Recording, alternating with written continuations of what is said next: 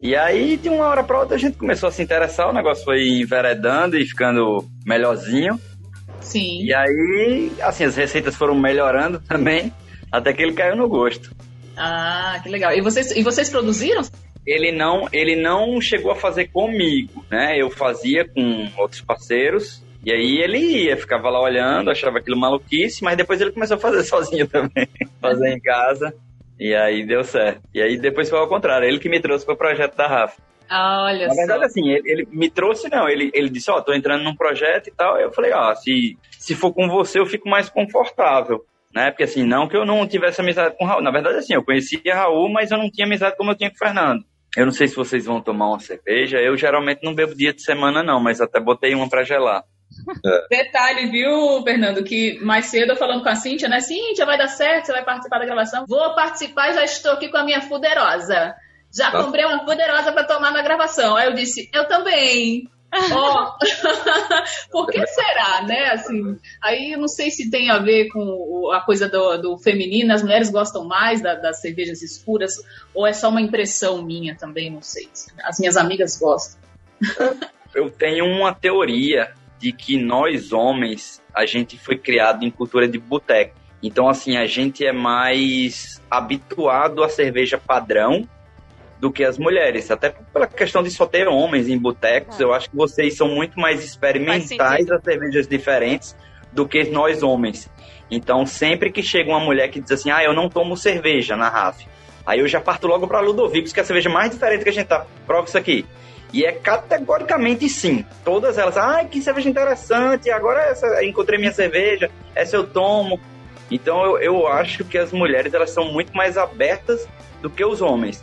Apesar de que nós homens depois a gente vai, habitua e aí, obviamente, toma mais de cara do primeiro contato, as mulheres são mais receptivas que nós homens. E agora que tem drink, Interessante isso. Nunca tinha escutado uma explicação assim, não. Faz, Faz sentido. sentido. E é isso, né, gente? Vamos nessa, então? Bom. Vocês estão tranquilos? Como foi o dia de vocês? Eu tô vendo aí que vocês estão com a cervejinha de vocês, né, para nossa gravação. Queria propor um, um brinde virtual para a gente começar. saúde. Saúde!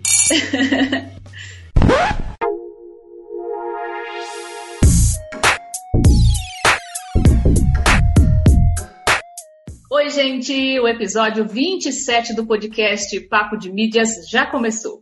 Eu sou Erika Azusa, jornalista e host deste bate-papo sobre os bastidores midiáticos, a partir dos nossos três eixos: cultura digital, educação midiática e tendências sociais e tecnológicas. E você já percebeu aí pelo nosso papo que hoje a cerveja está no centro da mesa. Vem com a gente conhecer mais sobre um nicho que está em ascensão no segmento de cervejas e que, claro, já começa a aparecer na mídia com diversas estratégias de comunicação que apresentam este produto a muitos consumidores que buscam novas experiências com bebidas, mas, claro, sempre com moderação.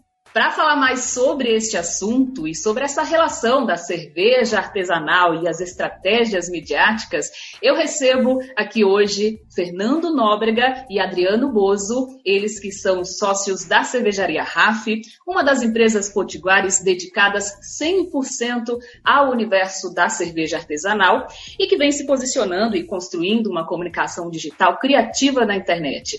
Fernando, Bozo, agora sim, oficialmente, sejam muito bem-vindos.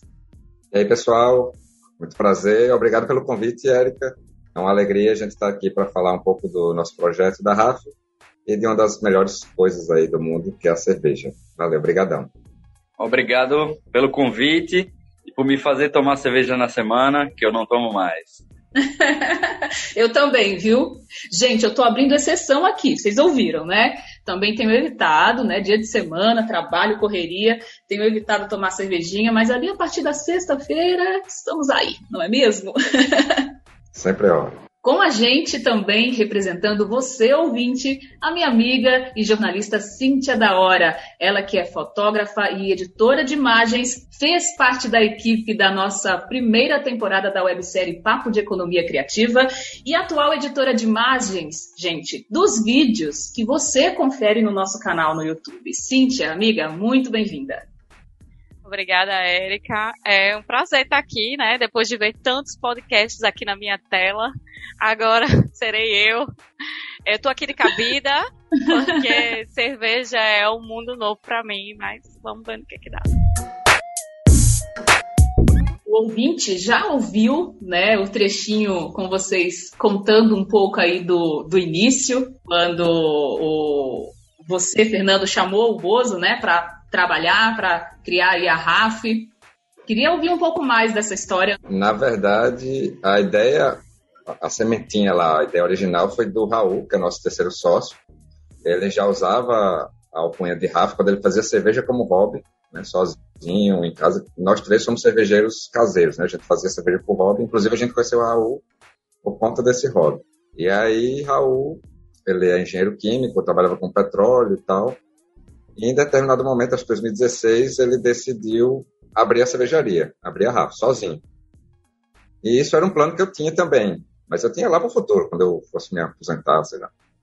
E aí, quando eu soube que ele estava abrindo, eu fui conversar com ele para saber quais eram as dificuldades que ele estava encontrando, para eu me preparar para quando fosse minha vez. Né? Eu já ia mapear ali o, o caminho, que, que, a melhor forma de, de aprender é com o erro dos outros. Aí eu fui, fui tentar tirar isso dele. E aí nessa conversa a gente viu que, que a ideia dos dois era muito parecida, né? A forma de encarar a cerveja, como, como via o cenário local, como a gente via que seria viável explorar esse cenário.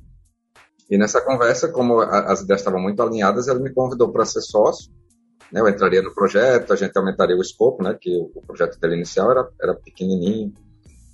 E aí eu fiquei muito balançado, né? E aí fui conversar com o Bozo, que já era meu amigo de longa data, e é um cara que foi um dos dos pioneiros aqui, um dos primeiros entusiastas de, de cerveja artesanal daqui, né? Lá em 2010 ele já estava lendo, viajando, conhecendo cervejaria. E a gente era amigo desde de que eu era adolescente. Mas Bozo, acho que eu tinha 14, 15 anos.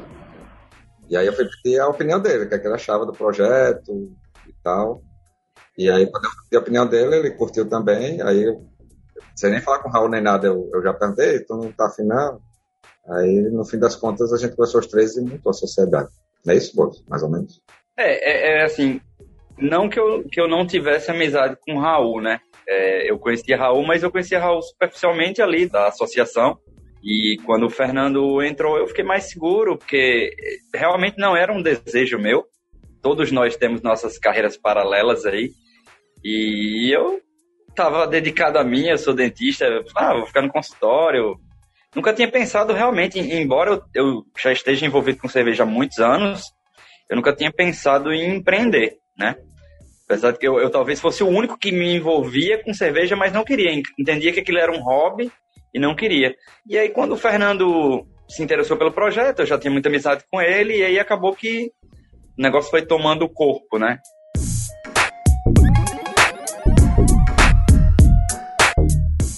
A gente teve essa conversa em 2016, e a gente ainda passou um ano praticamente planejando, né? Testando a receita, se encontrando todo fim de semana, definindo o nome dos rótulos. Ou seja, não foi uma coisa que nasceu da noite para o dia. Não, não. Um ano, gente... conversando, até realmente lançar. E aí, aí né? teve obra da cervejaria, compra de equipamento, tudo isso, né? Então foi um ano aí isso porque Raul já tinha muita coisa adiantada, né? Então, assim, a gente não saiu do zero, zero, né? Ele já tinha bastante coisa e mesmo assim a gente amadureceu muito a ideia, foi a aresta até que a gente abriu a cervejaria mesmo em 2017. Partindo aqui do básico, né, meninos? Malte, lúpulo, água, leveduras, os ingredientes básicos da cerveja, mas que eu sei que existe aí toda uma ciência envolvida né, na produção dessa bebida que traz tanta alegria para gente é, eu acho que o que diferencia a cerveja artesanal daquelas que a gente está acostumado, né, que a gente chama de cerveja de massa, é justamente o cuidado que a gente tem com o produto. Né? Não, quem, quem já foi numa cervejaria artesanal vai dizer, ah, não é artesanal, tem um monte de equipamento lá que faz a coisa automatizada ou semi-automatizada, e realmente, né? quanto mais volume você faz, mais você precisa automatizar o processo. Mas não é isso a essência da coisa. A essência da cerveja artesanal é o cuidado, a criatividade, é como você lida com aquele alimento, que querendo ou não, a cerveja é um alimento. Então, quando a gente tem o cuidado de usar um determinado malte para trazer um, uma nota de caramelo e tal, isso faz com que a cerveja artesanal seja diferente daquele que a gente está acostumado, que são cervejas feitas em escala é, infinitamente maior do que a nossa, mas focando em ter um produto mais acessível, né, mais, que, que vai ser mais leve. Então é, é outra pegada, é um, é um produto que está ali para matar sede e ser barato, enquanto a cerveja artesanal ela tem uma série de outros objetivos, né? A gente quer a gente tem várias opções, né? Você falou dos quatro ingredientes básicos, né? Que é água, malte, lúpulo e levedura. Só nesses quatro a gente já consegue ter uma infinidade de, de cervejas diferentes, né? Porque só de malte existe vários tipos, né? Tem o malte mais torrado, um malte mais caramelizado. De lúpulo a mesma coisa, tem um lúpulo que é mais cítrico, outro que é mais floral. Então só no arranjo desses ingredientes a gente já consegue trazer muita coisa diferente. E quando a gente parte para outros, aí a gente pode usar fruta, madeira, é, enfim, a, a, disponibilidade é infinita e é daí que surgem as ideias que é o que diferencia a cerveja artesanal da cerveja de massa.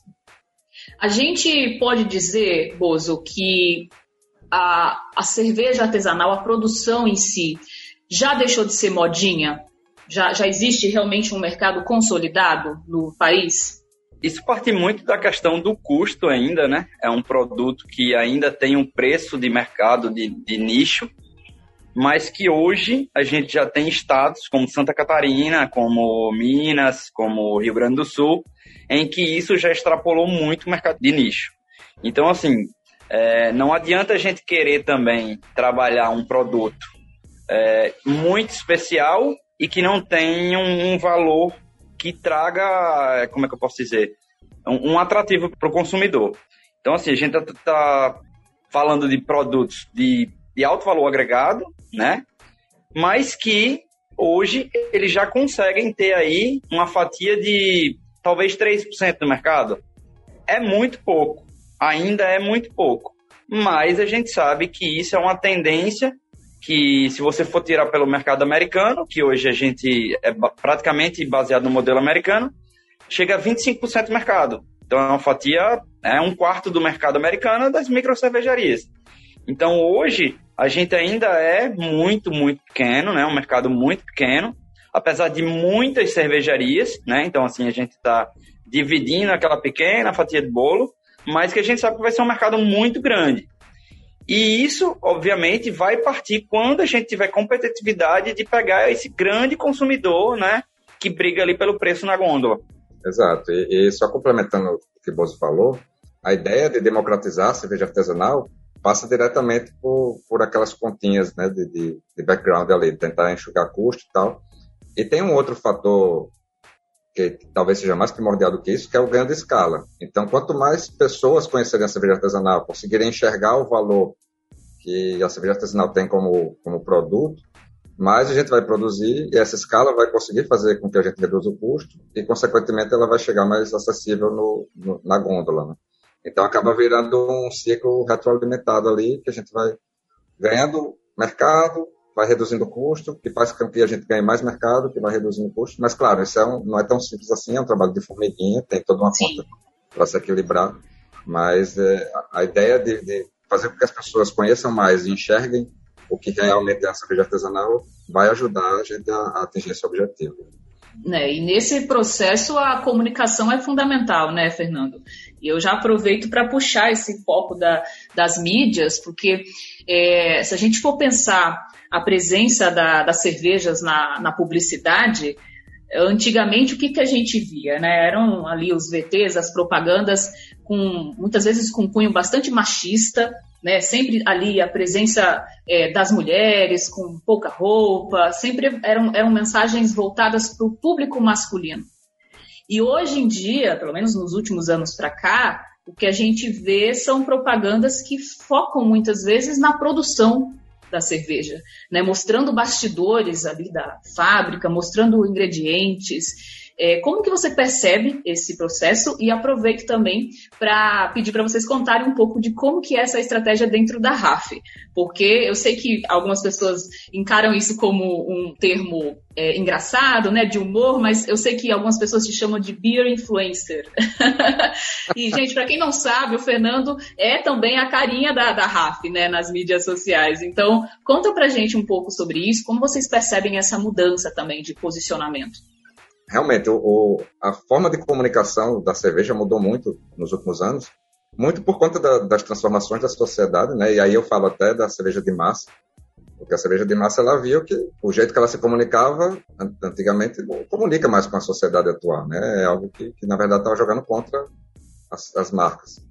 E aí elas tiveram que se reinventar. No caso da cerveja artesanal, é, a cerveja artesanal, ela, ela por natureza, atrai um público um pouco diferente, porque a gente tem uma oferta de um produto de massa no mercado, que são as cervejas de massa, e o cara que vai atrás de uma cerveja artesanal já é o cara que, que tem um, a, a, vontade de provar algo a mais. Né? Então ele já tem, um, um, por si só, algo diferente na hora de analisar o produto. Então a gente já tem que ter um cuidado extra por conta disso. E tem um outro fator que para a gente, para a RAF, é muito relevante hoje na nossa estratégia, que é justamente levar informação para quem não tem. Né? Como, como o Roso falou no, na resposta anterior, o mercado é muito pequeno. Não porque tem gente que, que não compra, mas também, quer dizer, tem esse fator também, mas tem, tem um fator, outro fator relevante que é porque muita gente não conhece. Então, assim, às vezes a gente, sei lá, a gente recebe lá na, na fábrica, semestralmente, turmas de nutrição, alimentos, e sempre que eu vou começar, eu pergunto, ah, quem aqui já toma cerveja artesanal? Aí da turma de 50 pessoas, tem uns oito que levantam a mão. E quem aqui já conhecia a RAF? E aí desses oito, tem uns dois que, que conheciam. Então, assim, a gente ainda é muito pouco conhecido, tanto a cerveja artesanal quanto a RAF. Então, no nosso marketing, a gente foca muito no, no conteúdo, né? Em, em, mostrar por que, que essa cerveja aqui, que a Galega do Alecrim, é mais clara, e por que a Fuderosa, que a Cintia está tomando, é escura, é, é, mais avermelhada, né? Que você está tomando também. Então, muita gente não sabe que é o malte que é, que é utilizado é diferente, é um malte mais caramelizado. Então a gente tenta levar isso para o nosso conteúdo de rede social, porque o cara sabendo disso, ele vai enxergar um valor diferente na cerveja. Então ele vai saber que a Fuderosa ela tem algo diferente da Galega do Alecrim, e isso se reflete no sabor, nos aromas e também no preço. Então essa, essa questão de, da gente conseguir levar essa informação no marketing, claro que tentando fazer com que não, não fique algo muito técnico, né? Que, que as pessoas não consigam consumir de uma forma fácil, hoje é a principal linha de estratégia na, na hora da nossa comunicação, fazer com que as pessoas consigam enxergar esse conteúdo aliado ao lifestyle de você estar tá consumindo algo diferente, tá? Então, hoje é mais ou menos isso que a gente faz. E vai muito na comparação também, né? Eu fico refletindo muito sobre por exemplo, a minha, a minha entrada nesse tipo de consumo, assim, eu, eu naturalmente, né, as pessoas que me conhecem mais próximas sabem que eu bebo pouco, assim, eu não bebo muito, né, e cerveja é algo que eu comecei a beber, assim, já bem adulta, sabe, não é algo que, que eu já bebo há muito tempo, não. E, no entanto, quando eu conheci a cerveja artesanal, que eu comparei com outras cervejas que eu já tomava, eu realmente consegui perceber essa diferença e esse tipo de comunicação faz muito sentido, né? Acho que quando a gente começa a entender ali os bastidores da produção, entender como a coisa é feita, entender como a, a própria natureza está presente né, nesse processo da produção, além da tecnologia, faz muito mais sentido esse valor. Agora, muitas pessoas questionam, e eu vou jogar essa pergunta para o Bozo, é, é, exatamente essa questão do valor, né? Poxa, como que eu posso consumir uma boa cerveja sem ter que gastar um rim? O que você diria, Bolso? Eu acho que sempre a cerveja artesanal, principalmente a comunicação dela, foi feita em cima dos ingredientes e da qualidade, né? Então, e hoje a gente sabe que o hábito de consumo ele mudou completamente, né? Não só para cerveja, para tudo, né? Todo mundo quer saber de onde vem, quem é o fabricante, quem é o produtor, se é local, se não é, quem é que está envolvido, se tem é, químico, se não tem, se é natural. Então isso é um hábito de consumo que mudou. E aí, assim, uh, eu acho que as cervejarias, é, as grandes cervejarias, elas tiveram que enxergar isso, até na marra, e aí hoje você vê tantos produtos de grandes cervejarias e cervejarias de massa focando na qualidade e mudando seus produtos tradicionais, né? E assim. Acaba tendo muito peso também a, a, o consumidor, né? Esse questionamento. Exatamente. Exatamente. Faz sentido total. E isso, e isso está é, tá se revertendo também em uma, uma oferta de produtos de melhor qualidade em todas as escalas, né? Em grandes escalas, em pequena escala, em, em todas as escalas.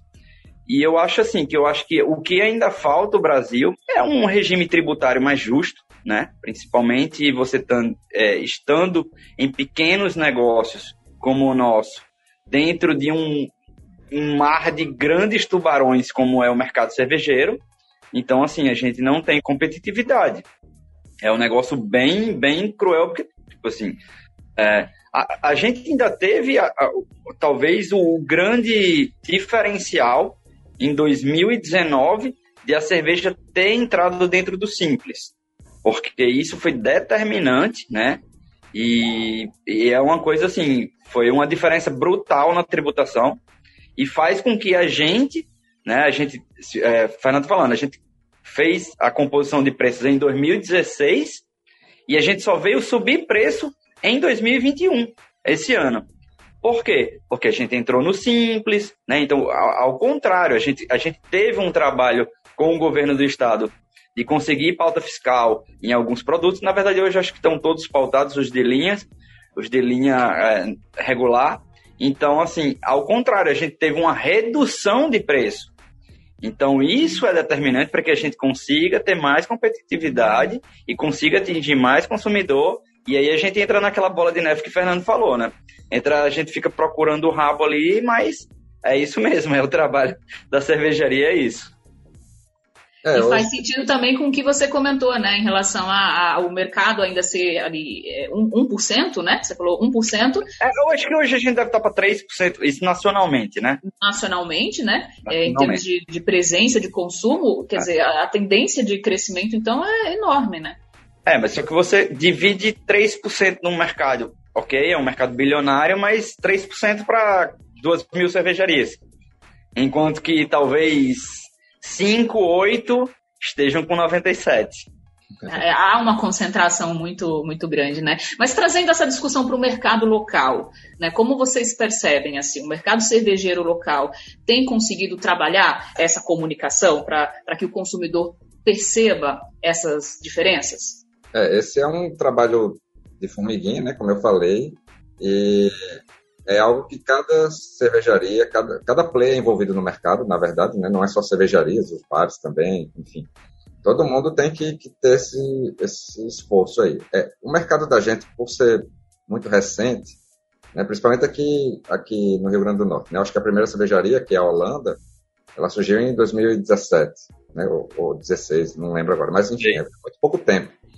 Então, assim, eu acho que, que os envolvidos ainda estão aprendendo como lidar com isso, mas é algo que todos nós sofremos, né? A gente sabe que preço é um entrave muito grande, a falta de comunicação é um entrave muito grande, a falta de conhecimento do público, né, é um, é um entrave muito grande para o mercado continuar crescendo.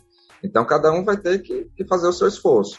Né? A gente tenta, dentro da nossa comunicação, levar esse conhecimento. Eu acho que está tá funcionando para a gente, pelo menos, né? falando pela RAF. É, as, as, nossas redes sociais vêm crescendo, a gente vem sentindo reflexo nas vendas, né? As vendas vêm crescendo mesmo durante a pandemia.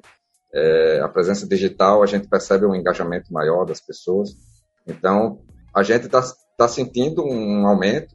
Não sei se é, da forma mais adequada, mas está tá acontecendo.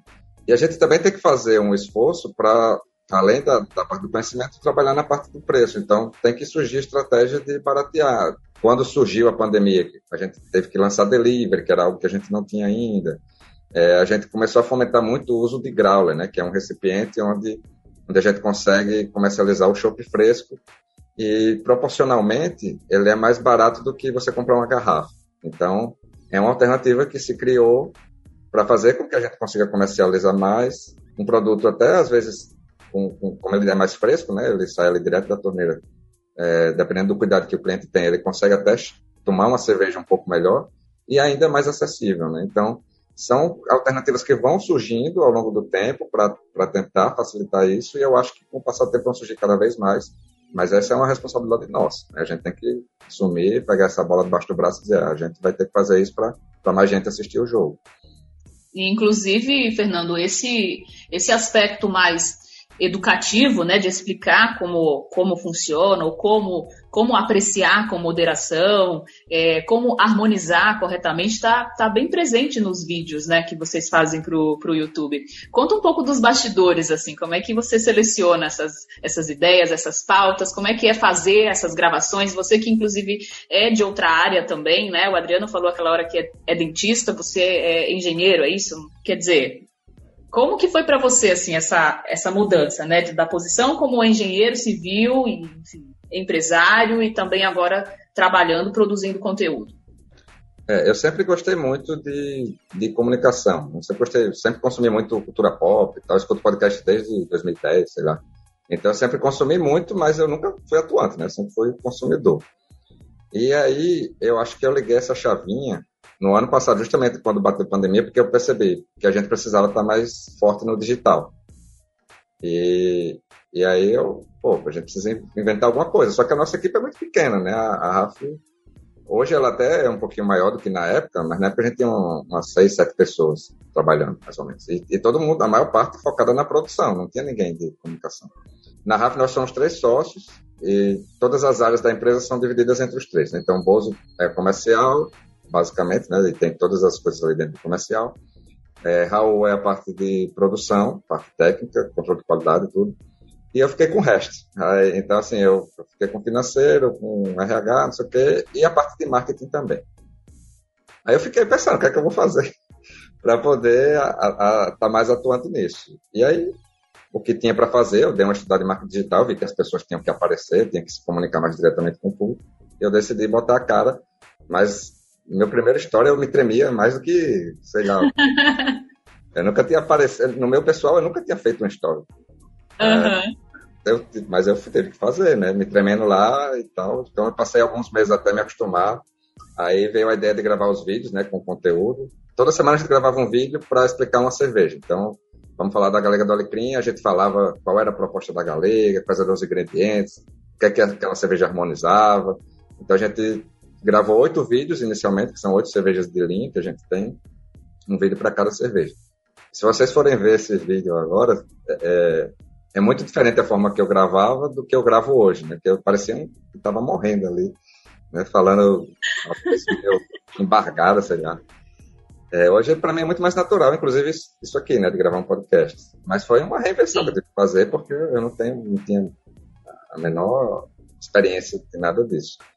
E é curioso que é aquela história, né? A comunicação, ela vai, você vai fazendo, vai testando, vai treinando né? Uma coisa que eu sempre falo muito nos, nos, meus cursos, até nos cursos da Papo de Mídias, em termos de oratória digital, quando você precisa gravar vídeo, no início você fica ali mesmo, né? Travado, travada, mas aí é, te, é testando, é gravando mais de uma vez e, e, acreditando que essa, essa mudança ela acontece, né? As pessoas, você começa a se sentir mais natural diante da mídia. Eu vou aproveitar esse papo, Fernando Bozo, para puxar novamente aqui a Cíntia para nossa mesa. Vem para cá, Cíntia. Opa, cheguei. Oi, e aí? Conta pra gente. É, eu não entendo muito de cerveja, né? Eu tenho amigos que, que são bem cervejeiros e tal, pessoas que vão me jogando as coisas. Eu sou boa em tomar só. Eu tenho uma curiosidade, né? Mais de, de uma pessoa que não entende bem.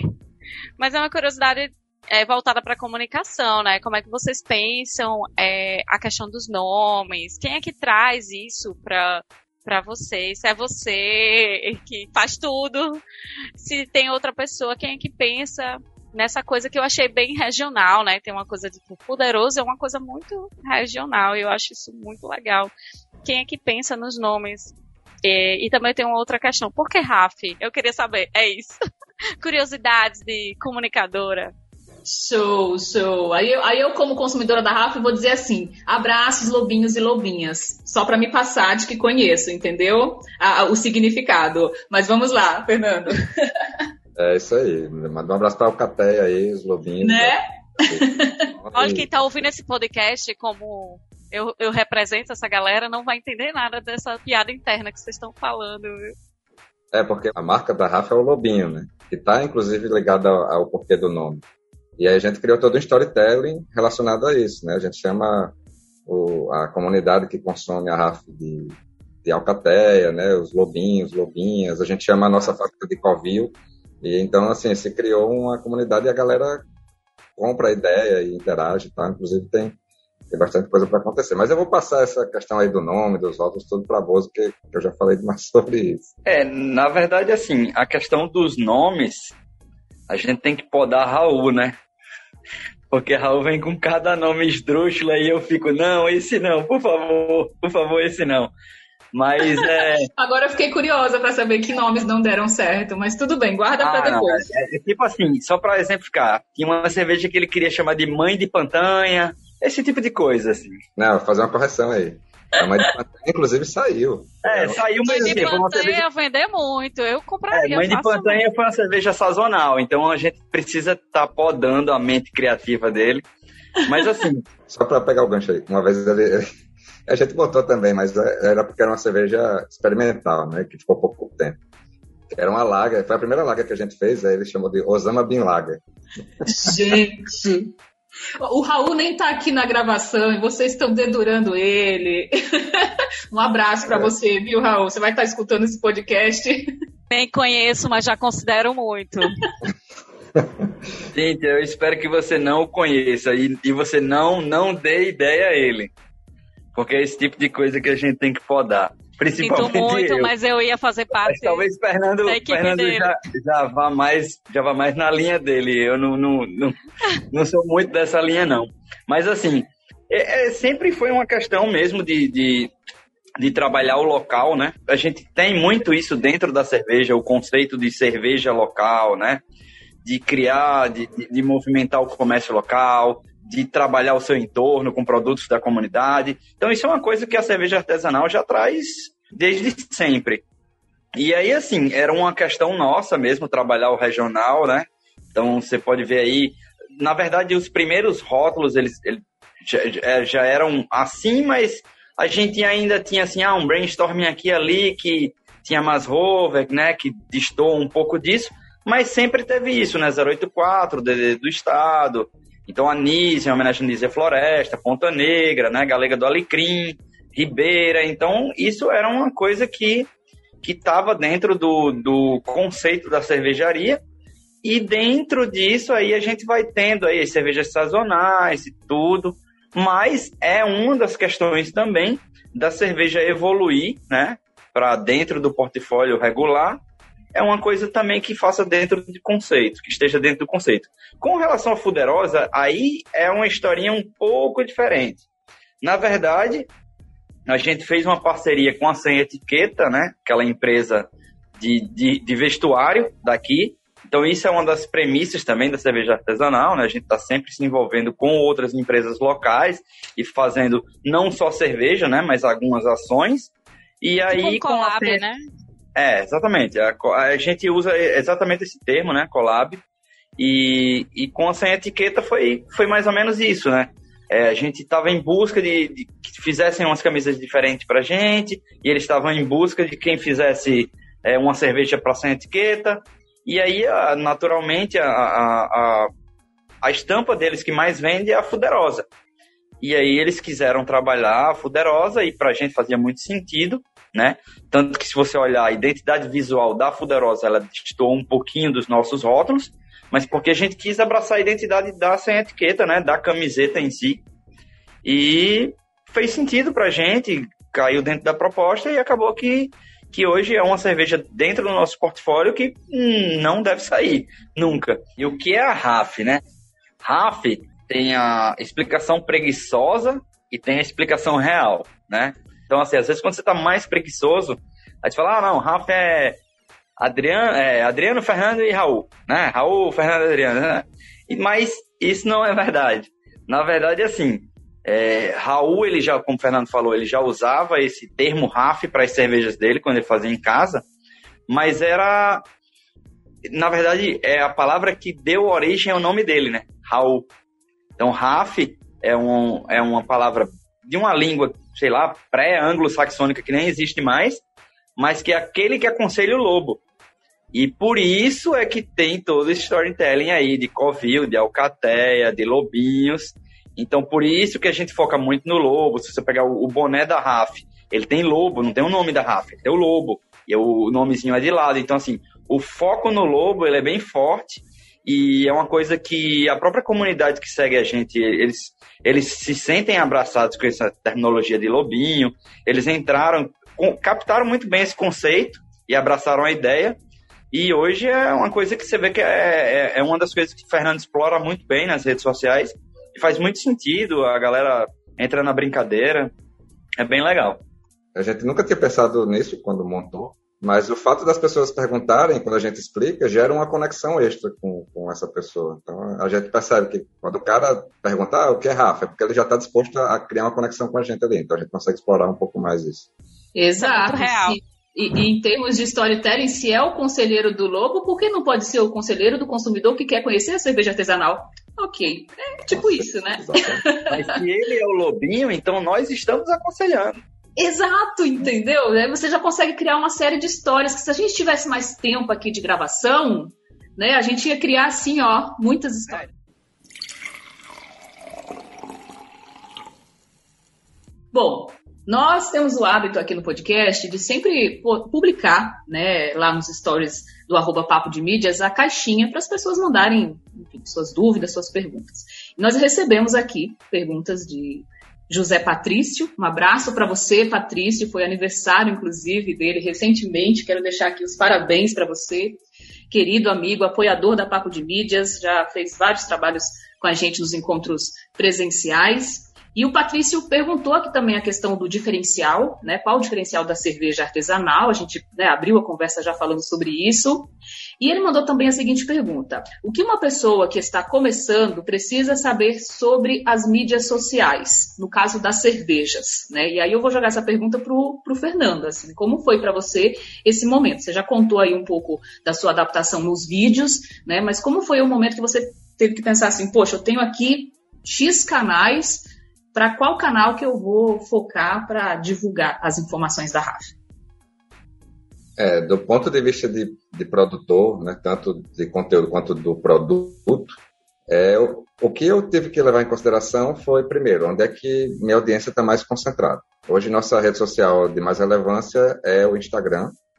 Então, eu foquei inicialmente lá por mais por, por feeling mesmo, porque lá é onde a gente tem maior engajamento. E depois eu descobri que, que o Instagram estava justamente fomentando muito essa parte de criação de conteúdo, né? A parte de vídeo, tanto do IGTV, que saiu há mais tempo, quanto do Rios agora, que está bem em voga, né? Então, é, eu, eu, foquei muito nessa questão de concentração da audiência, onde é que ele estava. E aí, já falando do conteúdo em si, quem toma conta das nossas redes sociais é, é uma pessoa chamada Gabriele, que é minha esposa, que ela tem uma formação em marketing, mas eu sempre fiz questão, mesmo tendo uma pessoa que alimenta, de acompanhar as mensagens. Então, eu que respondo todos os, as DMs por enquanto, né? Enquanto eu consigo fazer ainda. É, os comentários. Então, sempre acompanho, porque dali sai muita ideia, sai muita pergunta, sai muita sugestão. Então, eu acompanho isso não só do Instagram, mas de todas as plataformas da gente. Então, do Google lá, quando o pessoal comenta, sou eu que acompanho. A gente tem um sistema de fidelidade lá que é o Colact, então eu que dou uma olhada nas avaliações. Então eu estou sempre por dentro para ter o termômetro da comunidade. E aí é, é disso aí que eu tiro as ideias de conteúdo. A primeira ideia que eu tirei era justamente falando um pouco das cervejas, porque eu percebia que muita gente tinha essa dúvida, né? Eu estou começando agora, com qual é que eu vou tomar e tal. Então, se eu falar um pouquinho de cada uma, a pessoa já vai ter uma noção, né? Se ele gosta de cerveja mais amarga, então ele já sabe que essas aqui têm uma característica mais amarga. Se ela gosta de cerveja mais leve, então ele já sabe que essas aqui é um pouquinho mais leve. Então, a primeira ideia foi falar um pouquinho das cervejas para o cara se situar ali dentro do nosso portfólio, para onde é que ele pode ir.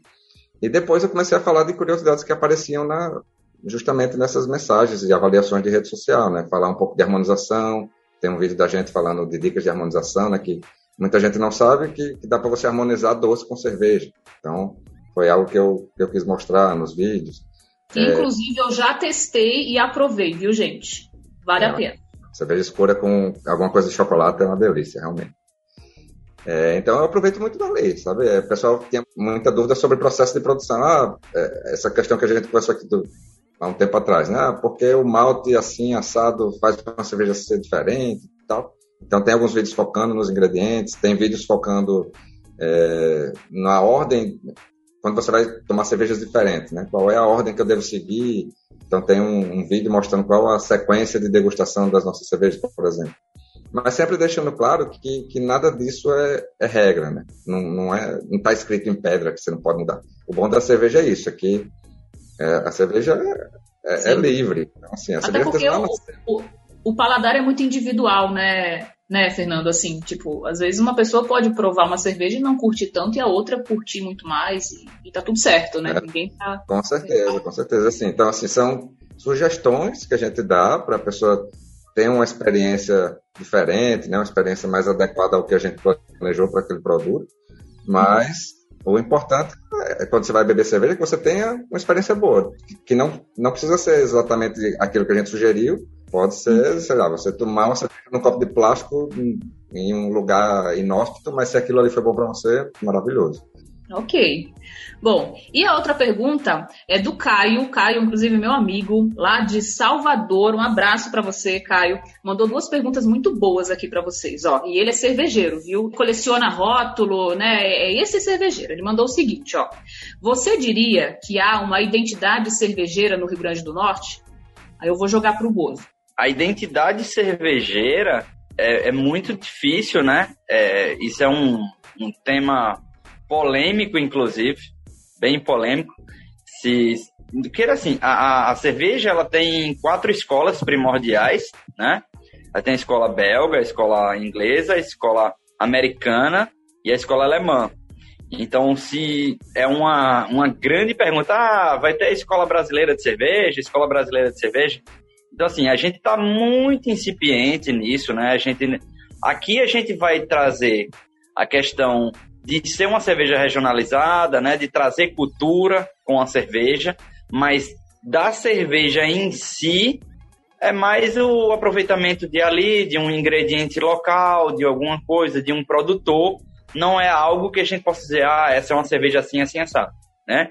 Embora no portfólio regular da RAF a gente tenha a única cerveja brasileira já registrada, né? Que é a Catarina Sauer. É o único estilo brasileiro de cerveja Hoje no mundo só existe, só temos esse. E aí a RAF desde o início já apostou nesse, nesse estilo brasileiro.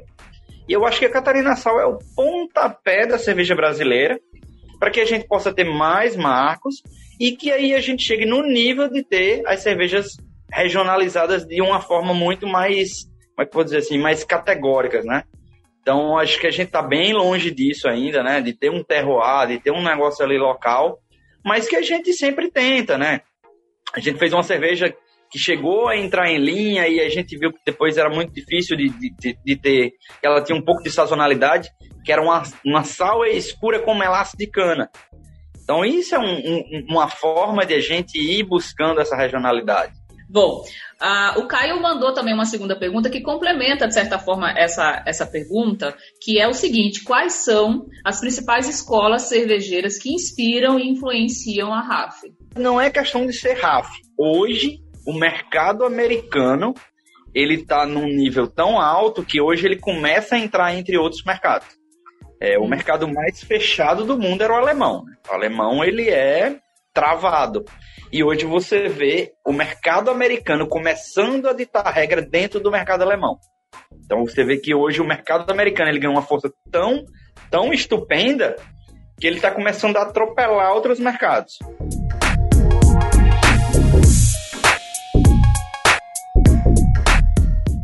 Bom, outra pergunta aqui foi do Marconi e ele disse o seguinte: é, gente, Queria saber como foi feita a escolha dos rótulos, como surgiu a ideia. Então, para direcionar aqui, a gente podia pensar em um dos rótulos, né? Tem alguma curiosidade que vocês possam contar para gente? É, na verdade, quando a gente foi montar, a gente fez o plano de negócio da RAF, tudo, e aí a gente precisava entrar com algumas cervejas. E aí a gente pensou em quatro cervejas. E a primeira motivação que a gente pensou foi paleta de cores. Por quê? Porque a gente teria uma cerveja clara, uma cerveja laranjada, uma cerveja vermelha e uma cerveja escura. Então, isso, é, numa gôndola né, de, de composição de compra de um consumidor, seria legal para que ele tivesse uma experiência completa. Então, esse foi é, primordialmente os, os quatro primeiros rótulos da RAF vieram dessa ideia de ter uma paleta de cores completa. A Nise era a nossa cerveja clara, né? A 084 era uma cerveja mais um pouco mais escurinha ali já alaranjada. A Masrova era uma cerveja avermelhada e a Ponta Negra era cerveja escura e aí a gente completava uma paleta de cores completa. Então essa primordialmente foi a primeira ideia. E aí depois, obviamente, que a gente vai entrando com outras cervejas, né? A Galega do Alecrim foi uma cerveja que a gente precisava testar equipamento e a gente não queria. Nossas, cerve... Nossas receitas são muito caras, né? São cervejas que levam muito malte, muito lúpulo, a levedura é cara. Então, assim, a gente precisava de uma cerveja um pouco mais barata para que a gente se perdesse, né? A gente estava fazendo o primeiro teste do equipamento. Se perdesse, a gente não tivesse um prejuízo tão grande. E aí a verdade é que a Galega, ela, ela rodou o equipamento, foi para tanque e ninguém sabia o que fazer com isso. E a cerveja foi ficando boa, foi ficando boa, foi ficando boa. E aí ela acabou entrando em portfólio, né? Tem até uma questão de que um cliente, que eu já nem lembro mais quem foi, que queria fazer uma, um, um evento de dia da cerveja, precisava de uma cerveja leve, e aí a gente acabou dando essa cerveja a ele, e, e, tudo vendeu muito rápido, e todo mundo queria essa cerveja, e criou um burburinho, que a cerveja era muito boa, e saía muito rápido, e vendia bem. E nessa brincadeira a gente acabou entrando com ela em portfólio, né? Que ela ia ser só um teste. E e aí a gente foi criando novas receitas, né? Até chegar, talvez, eu acho que a receita que tem talvez mais cultura, a, abriu porta numa área que, que talvez a gente não tivesse pensado no início, que seria a gastronomia em si, né? A cerveja com gastronomia, que foi a Ludovicos. A Ludovicos foi aquela cerveja ácida que eu falei, o primeiro estilo brasileiro de cerveja. E eu acho que a gente conseguiu amarrar de uma forma e foi muito legal. Por quê? Porque foi o primeiro estilo brasileiro de cerveja. E aí, é, acho que antes, antes da gente ter a Rafa, eu já tinha feito uma cerveja ácida com o Raul. Aí quando a gente era caseiro, que a gente já tinha chamado Ludovicos. Né? Uma cerveja que a gente, a gente brincou com tudo que podia acontecer na cerveja, né? Botou um, um contaminante que a gente chama de bratanomice, é um contaminante de vinho. A gente fez umas técnicas de acidificação bem diferentes. Então a gente fez tudo bem diferente nela. E depois ele quis brincar com esse nome. E aí, quando a gente viu que tinha um, um estilo brasileiro, que era o primeiro estilo brasileiro, a gente, pô, a gente precisa homenagear alguém né, que faça sentido. Então a gente resolveu homenagear a Câmara Cascudo, que é uma personalidade importante para o nosso estado, e que talvez fosse um dos, dos brasileiros mais brasileiros que tem, né? Ele levava muita brasilidade acabou que a gente fez um rótulo em homenagem ao Câmara Cascudo, fazia sentido, e aí a gente pediu para o Sandro Freitas, que é o, o artista que faz os nossos rótulos, e ele veio com algo muito, muito, muito mais além. Assim. Ele fez um rótulo que, é. O Catarina, a Catarina Sal ele precisa necessariamente ter alguma fruta, né? A cerveja ácida com frutas. E aí o que, que a gente pensou?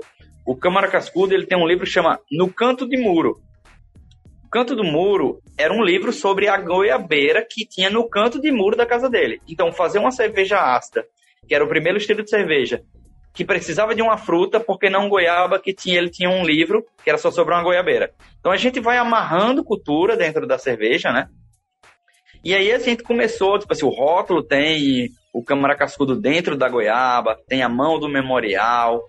Então a gente começa a amarrar não só a parte de cerveja, não só a parte de regionalidade, mas tudo dentro de um conceito só. E isso é de. Logo no início eu falei, é a questão de, da cerveja artesanal, isso é muito importante. Né? Isso é uma questão que eu acho que talvez seja um dos grandes diferenciais. É, é, a, trazer cultura através de cerveja é uma grande preocupação que todas as cervejarias, não vou dizer só a RAF, mas a grande maioria das cervejarias tem.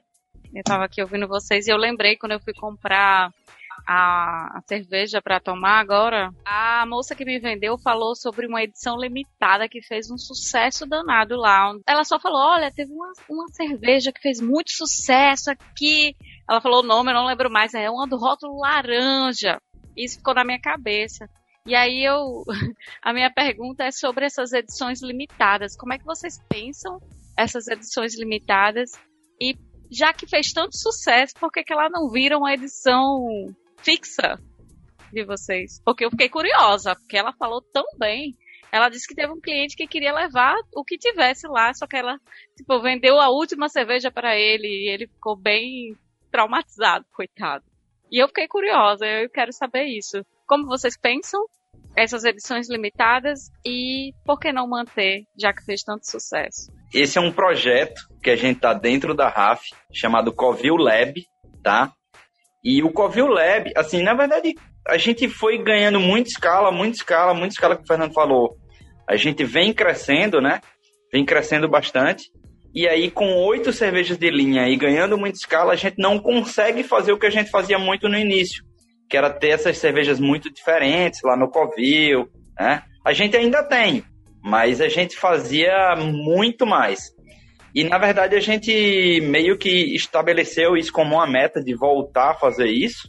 E esse Covil Lab ele nasceu com essa do rótulo laranja. Foi a nossa primeira cerveja, tá? Foi a Double Sabro. Era uma, é uma cerveja que a gente já tinha uma base dela, que tinha uma IPA dente de sabro, né?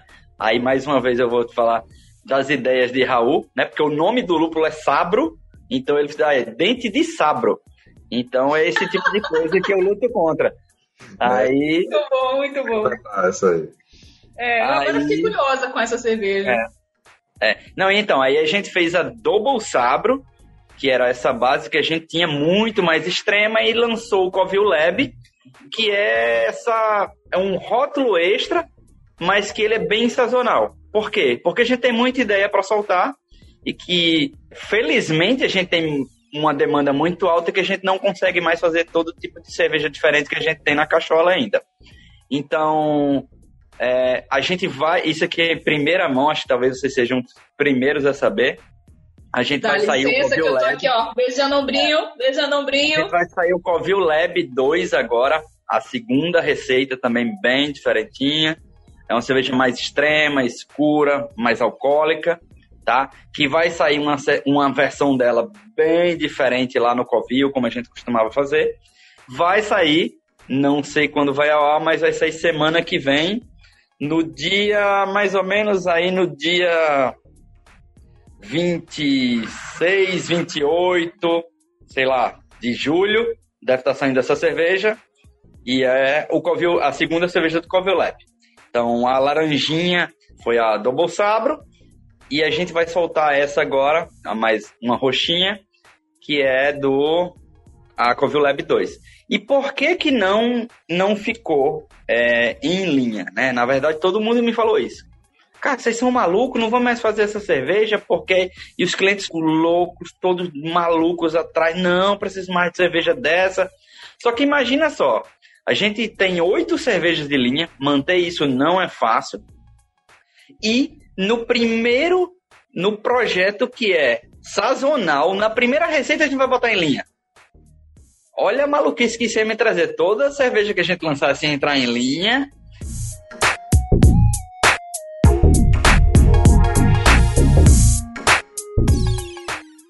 Você sabe, Bozo e, e Fernando, que assim, é, hoje a gente é, discute muito né, na- nas aulas, nos estudos de futurismo, de comunicação, essa, essa estratégia de se trabalhar com edições limitadas. né? A gente vê, a gente tem visto muito isso acontecer, para usar um talvez um, um lugar de fala, já que eu não sou mestre cervejeira, sou só uma mera consumidora, mas eh, na área da maquiagem, por exemplo, isso acontece muito já em várias marcas. né? Eles lançam edições limitadas de produtos. E talvez na cerveja, o, o exemplo de vocês está mostrando isso, né? Gerou esse buzz, gerou essa curiosidade, certamente essa nova que está vindo aí também vai gerar essa curiosidade. é tentar acompanhar né, toda a transformação do cervejeiro. É, o cara que chegou lá no Covil, que tomou uma galega e fez, ah, essa galega é diferente daquela latinha que eu compro. Ela é muito melhor. Aí depois ele chega numa cerveja como a Fuderosa, ah, essa aqui tem mais malte caramelado. Ele viu o vídeo do Fernando, ah, esse malte faz essa cerveja ser vermelha e dá esse, aroma e esse sabor de caramelo, e depois eu tomo essa aqui que tem malte torrado, e aí a gente chega numa cerveja extrema, né? Sim. Então o Covil Lab ele tem essa questão também de abraçar todo tipo de consumidor e chegar naquele cara que tá lá no finalzinho diz, ah, eu só quero cerveja extrema, muito maluca e tudo, e também pegar, né, e, e, e abraçar todo o mercado. Sem dúvida, é uma jornada, então, né, no sentido de ser uma jornada mesmo de, de experiências com a cerveja. Fernando, você ia falar também. É, eu ia falar que, que é, tem essa questão da escassez, né? mas, mas a ideia do Covilabra era justamente a gente conseguir um, criar um mecanismo que desse vazão às nossas ideias de cerveja e que conseguisse é, é, se posicionar diferente do que a gente tem em linha, né? porque a, a, a proposta da RAF com as cervejas de linha, que são as oito que a gente tem, é mostrar para o consumidor uma cerveja diferente né, daquela, um consumidor entrante, o cara que está conhecendo cerveja artesanal. Então é um, tem alguns rótulos ali que são um pouco mais democráticos, como a Galega do Alecrim, a Anísia, a própria Fuderosa. Tem algumas outras que já são um segundo passo, que seria a Ribeira, que é uma Double IPA, ou a Ludovicos, que, que é a cerveja que, que Bozo falou, que é o primeiro estilo brasileiro, né, que é uma sal, é uma cerveja ácida com goiaba que a gente faz, que é bem interessante também, bem diferente. Então a gente tem isso aí, mas sempre é, é com a ideia de mostrar para o cara que está entrando essas opções, né, digamos assim. E aí o Covil Lab é justamente esse segundo passo, é o, esse, é, na verdade esse passo mais à frente. É o cara que já, já deu, já está dentro, quer cerveja, mas ele quer uma cerveja que tem 12% de álcool, que é essa segunda aí que a gente vai lançar, é uma cerveja com quase 12% de álcool, é 11,7, se não me engano. É, não, Só não... lembrando, galera, beba com moderação. É, exatamente. Beba menos, beba melhor. Então é, é isso aí, a gente pegar essa, essa jornada aí, a, o Covil Lab vai pegar o cara que já está mais avançado nessa jornada, e a ideia não é nem ter essa. pensando muito na escassez, é mais para a gente dar vazão às ideias que a gente tem mesmo. Por isso que a gente faz é, lotes exclusivos para poder dar vez para uma outra ideia que está vindo. E aí, só para dar um, um alento aí para a Cíntia, não precisa perder as esperanças porque a gente tem festas durante o ano que a gente revisita alguns estilos que a gente já fez. Então, o, o Covil Lab, ele, ele acabou aumentando um problema que a gente já tinha, um problema bom, que era o pessoal que pedia cervejas que a gente já tinha feito em algum momento, porque a gente sempre fez isso, mas no shopping, né? A, o Covil Lab é a primeira vez que a gente está engarrafando cervejas, cervejas sazonais. Mas quando a gente faz festa, aí a gente faz algumas cervejas exclusivas para aquelas festas, e aí a gente revisita alguns estilos e tal. Então pode ser que a, a Sabro apareça em alguma festa futura da Rafa.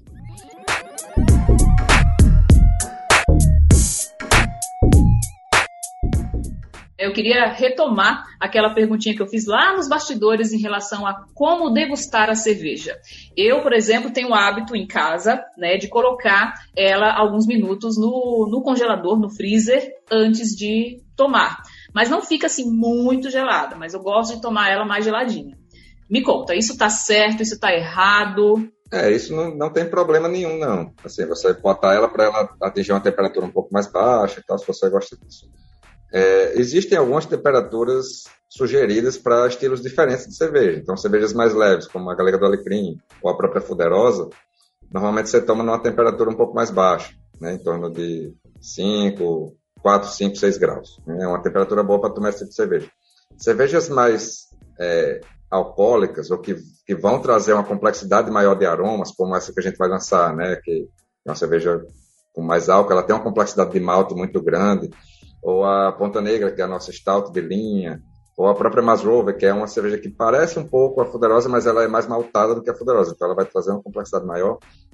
O ideal é você tomar ela numa temperatura um pouco mais alta, uns 8, 10 graus. Tem gente que não acha bom, que diz, ah, tá muito quente e tal, então vai do gosto do, do consumidor. Mas essas são sugestões que a gente dá para conseguir extrair o que a cerveja pode oferecer. Né? Então, é, se você pegar uma cerveja como a, a, a, própria Ponta Negra, né, que é a nossa stout, se você tomar ela muito gelada, você vai ter uma experiência. À medida que você que ela vai esquentando no copo, você vai tomando ela, ela vai mudando ali porque ela vai soltando novos aromas diferentes, ele vai, ela vai exalando uma complexidade maior de aroma.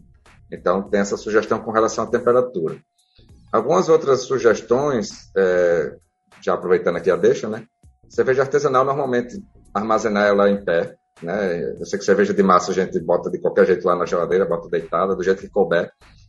É, se puder, guarda em pé, porque aí você tem menos área de contato, né? menos headspace ali. Quando você bota a cerveja deitada, você vai ter mais contato do líquido com, com o headspace, né? que não tem líquido. Então, o ideal é que tenha menos contato para reduzir a oxidação da cerveja. É, e um, uma outra recomendação é deixar a cerveja gelada o máximo de tempo possível, principalmente focando em cervejas não pasteurizadas, que é o, o caso da RAF, porque você consegue preservar a cerveja fresca por mais tempo. Né? É, não tem problema se você, por exemplo, lá, lá na RAF a gente só vende ela gelada, ela fica estocada em câmara fria. Não tem problema se você comprou ela gelada, chegou em casa, não conseguiu guardar naquele dia, ela ficou natural, você só conseguiu guardar dois, três dias depois, não tem problema você botar para gelar, ela não vai ficar choca, não tem nada disso. O problema seria se você congelasse ela. Né? Mas o ideal é que dentro do, do, prazo que você comprou até o prazo que você vai consumir, o máximo de dias que você puder deixar ela gelada, mais fresca ela vai ser preservada. Eu acho que as principais orientações são essas. O, o, claro que tudo isso é sugestão, né? Que vai mandar ali é é o, a condição e o gosto do cara que vai tomar, mas são algumas sugestões aí para você ter uma experiência melhor na hora de tomar a sua cerveja. Adorei, já aprendi assim muito. Muito obrigada.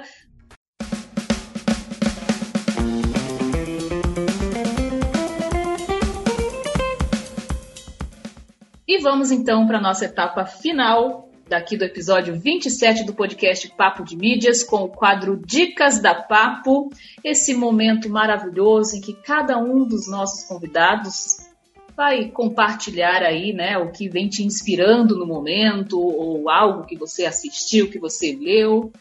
Vou começar pelo Fernando. Opa, vou dar uma dica então, mantendo aqui o contexto do, do programa, uma dica de conteúdo sobre cerveja. E é é um mini documentário, não sei se é mini, sei lá, um documentário de 40 minutos, feito pelo Discovery, que tem no YouTube, chamado Como a Cerveja Salvou o Mundo. É um documentário legal que mostra desde a origem lá, dos, dos egípcios, fenícios, sei lá, tem.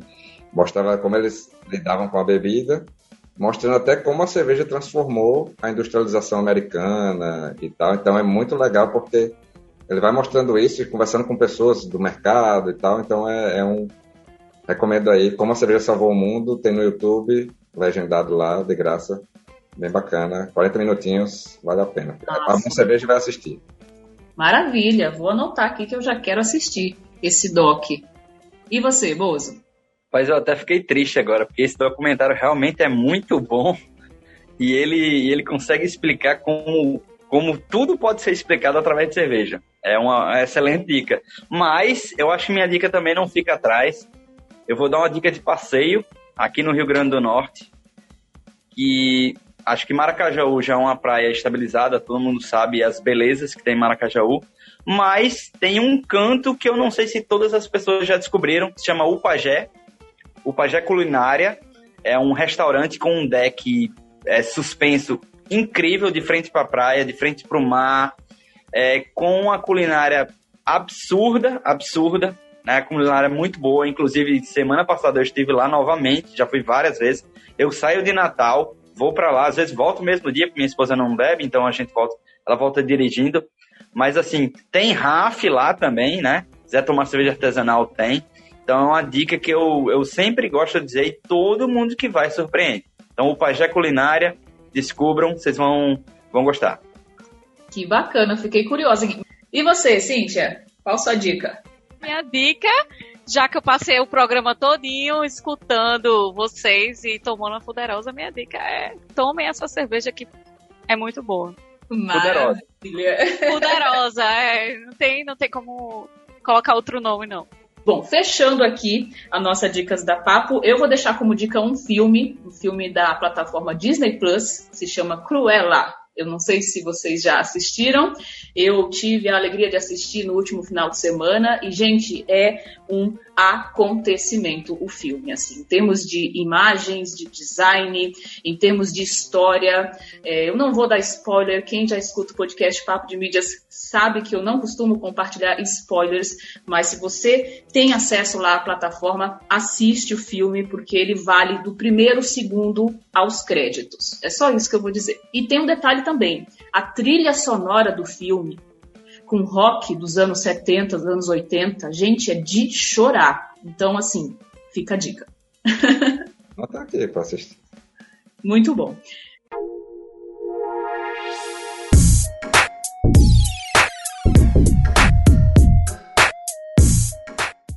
Bom, já estamos então agora encerrando o nosso bate-papo. Fernando Nóbrega, Adriano Bozo, Cintia da Hora, muito obrigada pela presença de vocês. Nós tivemos aqui um papo de bar, um papo de cerveja artesanal, de mídias. Eu vou até sugerir da gente brindar novamente aqui, né? Vamos é. fazer um novo brinde. A minha, a minha já até perdeu um pouquinho aqui da temperatura, mas vamos minha... aqui. Mas eu vou brindar com A sua já acabou, né? Brinda com a garrafa, ó. Tintim. E queria pedir para vocês deixarem aí os arrobas, né? Quem quiser conhecer mais o trabalho de vocês, por favor, a hora merchan do podcast. Eu vou, eu vou falar do meu e o Bozo falar do da Rafa, que ele não tem o dele, então. é, pessoal, queria agradecer aí mais uma vez o convite. O papo foi ótimo. Se tivesse deixado, a gente tava aqui e ia falar até amanhã, né?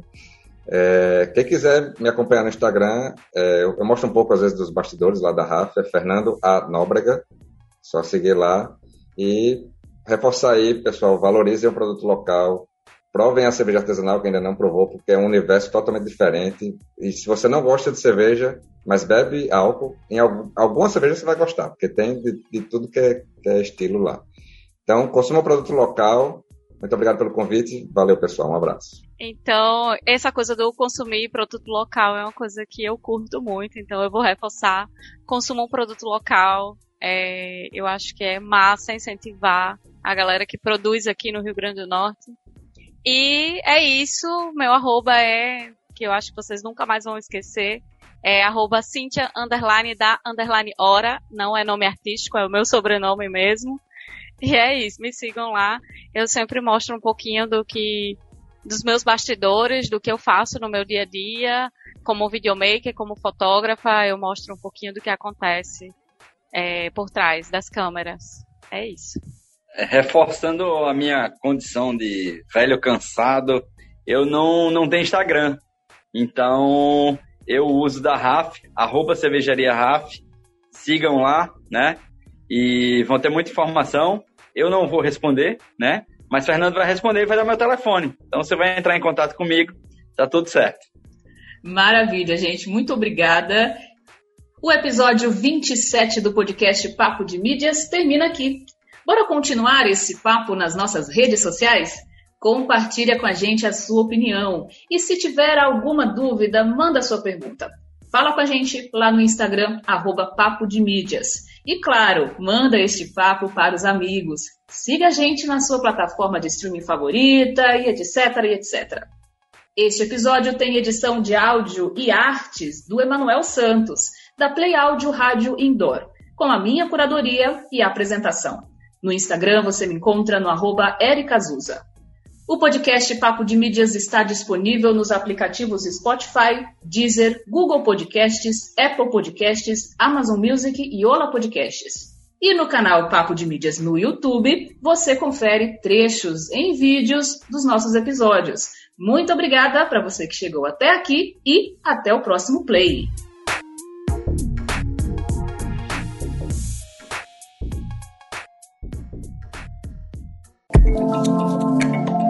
Este podcast é produzido por Play Áudio Rádio Indoor. Play Áudio Rádio Indoor.